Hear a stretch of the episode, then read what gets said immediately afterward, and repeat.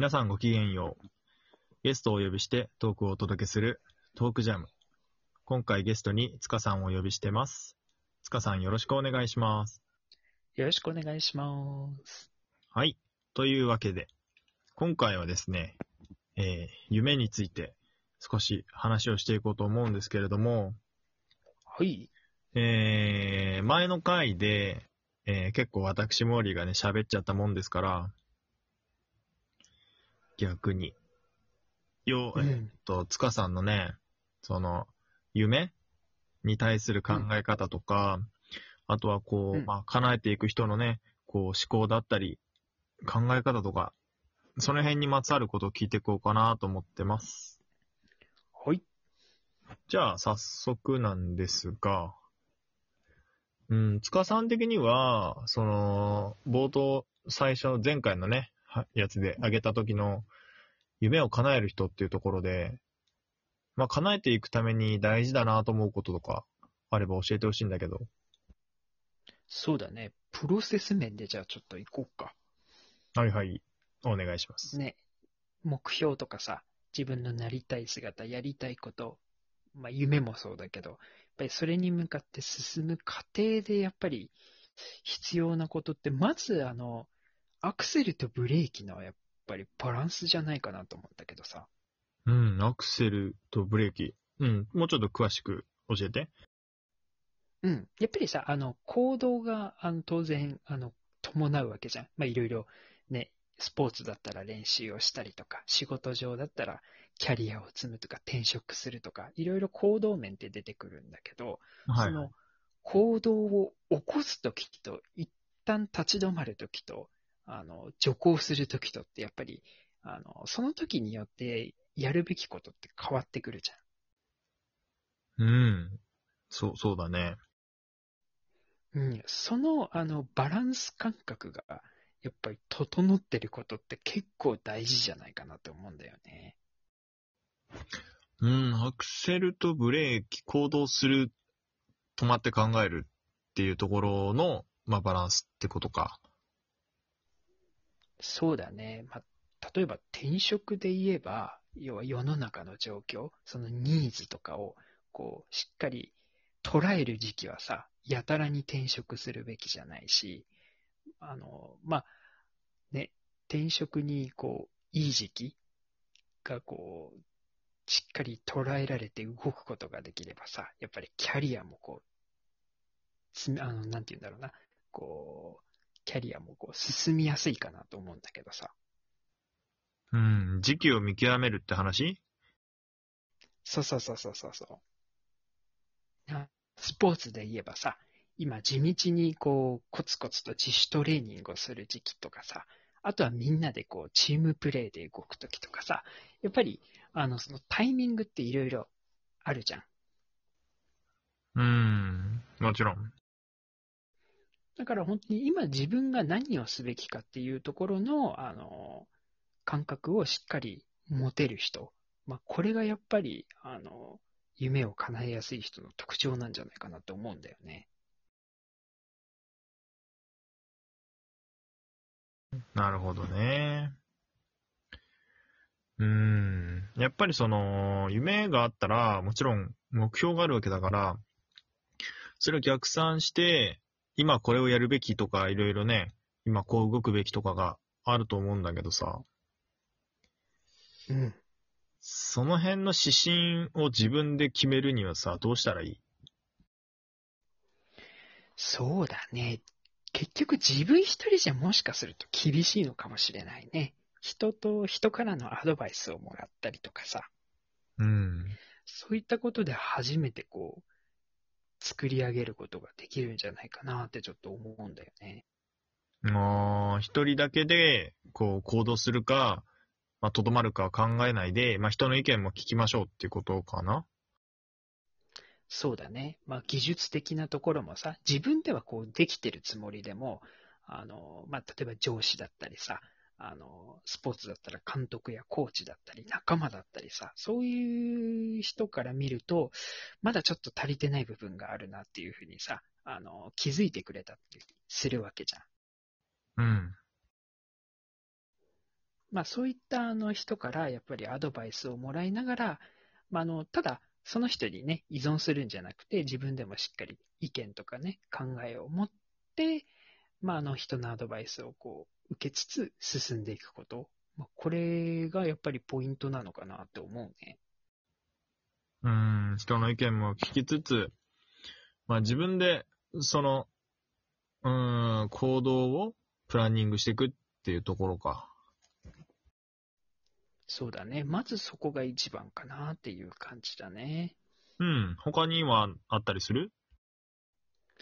もう一つは、あの、前にね、ちょっとテーマで話したけど、あの、合理性と情緒性の話。はいはい。うん、あれのバランスも結構夢とか目標とかさ、そういう面で重要なんじゃないかなって思うんだよね。ああ、よく言う冷静な頭と熱いハートみたいな？そうそうそうそうそう。やっぱりほら、ね、物事を何やるにしても効率性も大事だけどさ、あの気持ちだったり、ね、あの人のことをこう大切にしてチームワークをしっかりあの作る、まあ、こういうことも当然物事を進める上で大事になってくるじゃん。うん、そうだね、もちろん。ね、それがやっぱり両方、あのバランスよく整ってないとさ、あのうまくやっぱりいかないじゃん。効率が悪くなってもいけないし、あの人のことを無視して進んでも結局はこう協力してくれないからいい結果は得られなかったりするわけだからさ、そのバランスよね。うーん。まあ、結構合理的な面を押し出すところが今は多い気がするんだよね。なんだかんだ言って。そうなんだよね。どうしてもさ、あの、コスト面とかさ、時間の面とかさ、あの、そういったもの、やっぱり目に見えるから、われやすいのかもしれないよね。うーん。だからこそそのバランスを取るっていうところでさ、うーん、どうやったらバランス取れるんだろうね。そうだよね。そこが一番難しいところじゃないね。んどうやったらバランス取れると思いますか？そうだね。基本的に、やっぱり、まあ、その前の配信でも言った通り、自分がどっちに寄ってるのかっていうのを、まず把握するところからかもしれないね。ああ、その合理性に傾いてるのか、まあ、情緒的に、こう、目標目標ってなって、こう、思いがたぎってるけど、具体性が乏しいとか、なんかそういうところを自分で客観視して見てみようみたいな？うん、そういうことだね。やっぱりね、情緒性に偏ってればさ、分析力とかさ、あの、数値的な要素がやっぱり不足してくる可能性が高いわけだからさ、あの、そこら辺をこう意識してね、取り組んでみるとか、逆に合理的なことばっかり、あの、考えてしまっているなと感じたら、やっぱり人のこう、動きとか、あの、気持ちとか、そういうのに、こう、もう少し意識を置いてね、進んでみるとか。そうなってくると、やっぱり、目標達成もこう近づいてくるんじゃないかなって思うかもね。うーん。なるほどね。確かにバランスは何しても必要だよね。そういう合理性だけでも、やっぱりなかなかまとまりに欠けたりとか、まあ情緒面だけで押し出したら、こう、やっぱり計画性に乏しいとか、まあ一長一短ではあるから、まあ例えば自分がさ、じゃあ情緒性が強いとか、計画性、合理性が強いって思って、それを理解できたとして、やっぱそっから夢を叶えていく人は何が違うんでしょうかね？うん、やっぱり修正力だよね。あの、自分のやり方にこう固執しないっていうところだよね。あー、なるほどね。固執しない。うん。具体的にどんな感じかな？そうだね。やっぱり、えこれ本当に難しいんだけどさ、自分のやり方って自分では正しいと思ってるからさ、そうなかなか、ね。うん、なんかね、直そうっていう気持ちが、ね、出てこないよね。いやそこが多分、夢とか目標とか、こう、達することができない人の特徴的な部分なのかもしれないね。どうしたら打破できるかね、そういうのを。そうだね。まあ、とにかく、日本人ってどうしても変えるっていうことが苦手だったり好きじゃなかったりする傾向は強いっていうふうにはよく言われてるから、やっぱり変化を当たり前にすること。あの、うん間違っててもいいじゃんみたいな、その時修正すればいいんだからっていう考えは、あの、必要なのかもね。うーん。じゃあ自分から変化を求めに行くっていうことかな？まあ、あの、それよりか、こう変化をこう、どんどん柔軟に受け入れていくっていう、そういう姿勢かな。うーん。自分がどっちかに傾いてて、それに気づけなかったら変化を受け入れられなくない？そうだね。だから、まあ、本当に、ね、自分が正しいって思っていないことが大事なのかな、とすると。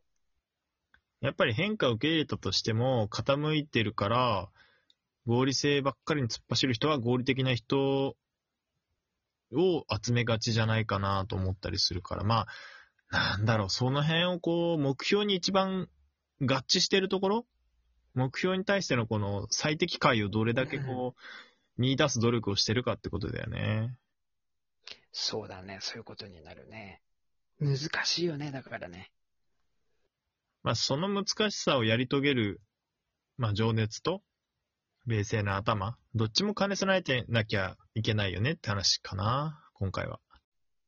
そうだね。じゃあ、そんなところで今回締めたいと思います。えー、引き続きね、夢を叶える人の特徴っていうところで、えー、塚さんとお送りしてきました。今回はね、塚さんにたくさん喋っていただきましたが、参考になったでしょうか、また次回もお楽しみに。それじゃあ、またねー。